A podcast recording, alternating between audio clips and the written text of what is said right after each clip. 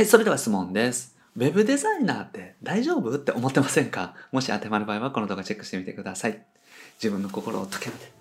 フリーランスウェブデザイナーの井出永弘樹です。今回は、ウェブデザイナーやめとけって言われて不安な方にメッセージをお届けしていきたいなというふうに思います。でこのチャンネルではですね、未経験から独学であなたの理想的なウェブデザイナーになる方法について解説をしております。無料でウェブデザイナーさん向けに情報提供もしております。下の概要欄にある LINE 公式アカウントチェックしてみてください。はい、ということでね、今回もご質問いただきました。千春さんですね、ウェブデザイナーなんて稼げないからやめとけと言われました。本当に稼げないですか？ということでね、ご相談いただきましたので、今回はウェブデザイナーやめとけって言われて不安な人にメッセージをお届けしていきたいなというふうに思います。まずですね、ウェブデザイナーの現状をお話したいんですけども、まず会社員デザイナーですね。会社員デザイナーさんはですね、やっぱりね、収入が少なめだと思います。一般的な企業全体で考えると、まずそもそも年齢層が若いというのがあるんですよね。だからウェブデザイナーさんって、やっぱり10代、20代、で30代、このあたりがメインになると思いますから、収入が少なめですね。比較的ですね。だから平均年収も少なめだというふうに思いますね。あとはね、ブラックな会社がね、割と多いです。だから、ウェブデザインって結構納期があって、それに間に合わせるところが多いので、エンジニアさんもそうなんですけれども、結構ね、仕事をね、がっつりと働かないといけないっていうところが多いですね。だから残業が多かったりとか、もう最悪徹夜したりとか、そういう会社もありますので、あんまりですね、定時で終わるみたいな会社はですね、少ないんじゃないかなというふうに思いますね。この業界は結構ね、すごく働く人が多い業界だなというふうに思います。まあ、ただ一方でですね、転職はしやすいですね。だから、ウェブデザイナーさんって今ね、結構募集されてるんですよ、実は。だから、スキルがあるウェブデザイナーさん、きちんとデザインができる方とか、コーディングしっかりできる方とかはですね、転職がしやすいなっていうのがあります。で、今世間一般的にですね、まあ、こういうご時世もあって、ホームページをね、しっかりと作っていこうっていう動きはね、結構あります。で、補助金とかも出ているので、制作会社さん自体はね、すごく忙しいんですよね。だからまあフリーランスとかにも仕事が来たりとかするんですけれども、だから常に応募がかかっている状態なので、都市部に関してで言うとですね、結構ウェブデザイナーさんの求人っていうのは多いですし、就職もしやすいなっていうふうに思います。だから自分に合うね、会社を見つけていったらいいんじゃないかなと思いますね。会社員になってウェブデザインでやっていく。これもね、一ついいと思います。フリーランスが全てじゃないと思いますし、フリーランスはフリーランスで自分で収入を得ていかないといけないので大変なので、会社員っていうのもいいと思います。じゃあ会社員もいろんな会社があるので、今のうちにですね、自分のスキルを上げていって、で自分に合う会社さんを見つけていくっていうのがおすすめですね。はい。で、フリーランスはね、どうなのかっていうことなんですけども、まあ、廃業する人はね、これ実際多いですね。廃業するというか、フリーランスになったけれども、やっぱり合わなくて会社に戻るとか、なかなかやっぱり売り上げ上がらないから、会社員のウェブデザイナーに戻りますっていう方ね、結構多いです。ただ、クラウドソーシングだけっていうのはですね、やっぱりね、厳しいと思いますね。だから、廃業する人とか、収入が少なくて、アルバイトしないといけないとか、アルバイトに戻りますとかって言われる方も多いんですけど、そういう方ってね、クラウドソーシングだけで仕事をしている方が多いです。で、クラウドソーシングって、単価がね、高い時はいいんですけど、どんどん安くなっていってる傾向にあるんですよね。で、高い人と安い人っていうこの二極化が結構進んでて、だからクラウドソーシングでもいい案件に関しては結構ね、レベルの高いウェブデザイナーさんがもう取っていってしまって、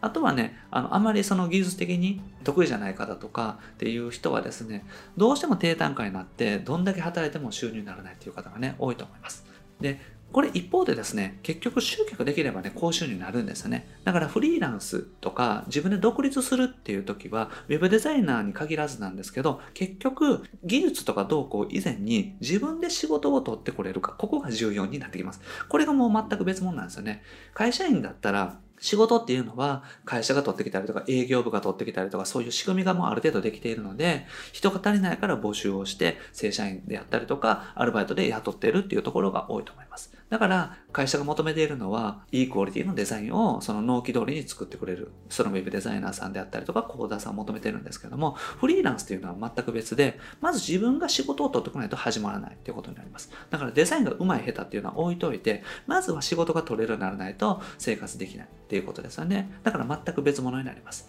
ただ逆に言うと、仕事を取ってくることができたら、すごく収入を得られる可能性があるし、十分ですね、そうやって高収入を得ている方は多いですねね。だから会社員だと20万円、30万円、手取りでね、20万円あったらいいかなみたいな感じの方が多いと思うんですけれども、フリーランスだとですね、まあ大体月の収入で50万円、100万円とかね、それ以上の方ってね、結構います。というか普通にいますので、えフリーランスやっててですね、やっぱり月の収入が100万円以上っていう方はですね、別に普通だと思います。なので、あの、それぐらいはですね、あの収入を得ていけることになりますから、本当に自分次第ということになりますね。だから仕事が取れるかどうか、ここにかかってきます。技術はどうこうとかじゃないんですよね。技術が自分がね、できるかどうかっていうのは、結局ですね、仕事を取ってきた後の問題になりますから、まずは仕事を取ってくる。ここが重要になってきます。じゃあ大事なことって何なのか。僕はね、こういう質問される方に、いつもね、お話してる大事なことがあるんですけども、結局ね、誰に聞くかなんですよね。誰の言うことを聞くかっていうことになります。だから web デザイナーやめといた方がいいよっていう人って、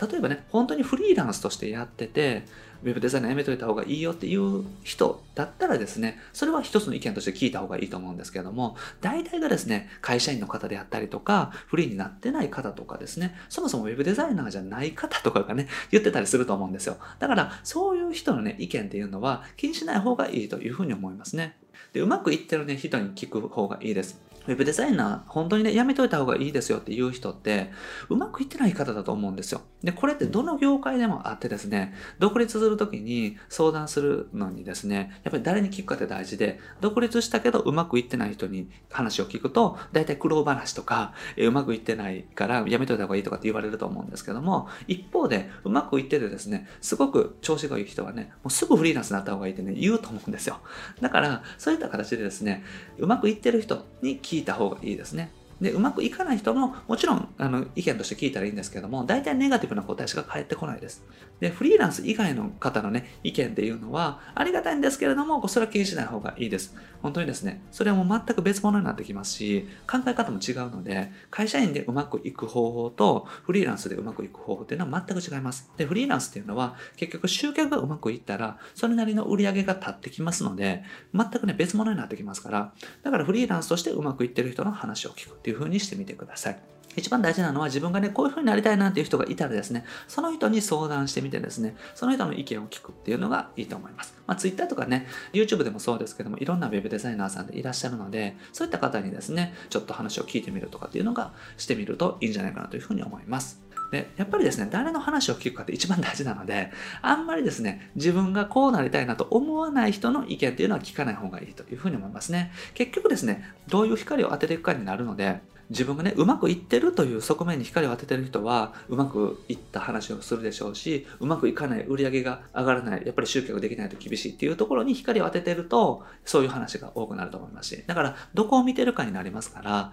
全部が正しいんですけれども、結局自分がね、どこに行きたいのかっていうところになりますから、自分がね、話を聞きたいなとかね、こういう人になりたいなっていう人の話だけを聞くっていうのがおすすめです。はい、ということでまとめですね。会社ならね、まず会う会社を探してみてください。それがね、一番いいと思います。で、フリーランスはやっぱり自分次第です。自分が集客できるか。これ頑張ったとか頑張れないとかも関係ないので、自分がお客さんを集められるかどうかですね。だから集客力があったら収入が増えますし、なかったら生活はしていけませんし、これはね、本当に単純な理屈になってます。なので、理想の人のね、話を聞くっていうのが一番おすすめです。自分がこういう風になりたいなっていう人のね、意見をぜひ聞いてみてください。はい。ということでね、今日やっていただくことは自分の理想をまずはっきりしてみてください。それがね、あったら、あとはそれに向かってね、進むだけなので、ぜひやってみていただけたらと思います。はい。ということで今回はですね、Web デザイナーやめとけって言われて不安な方にメッセージをさせていただきました。で、僕はですね、日本全員フリーランス化と目標のために日々活動をしております。自由なライフスタイルを送っていただいたりとかですね、自分でマーケティングを覚えて、自分の集客もそうですし、お客様も幸せにできるようなね、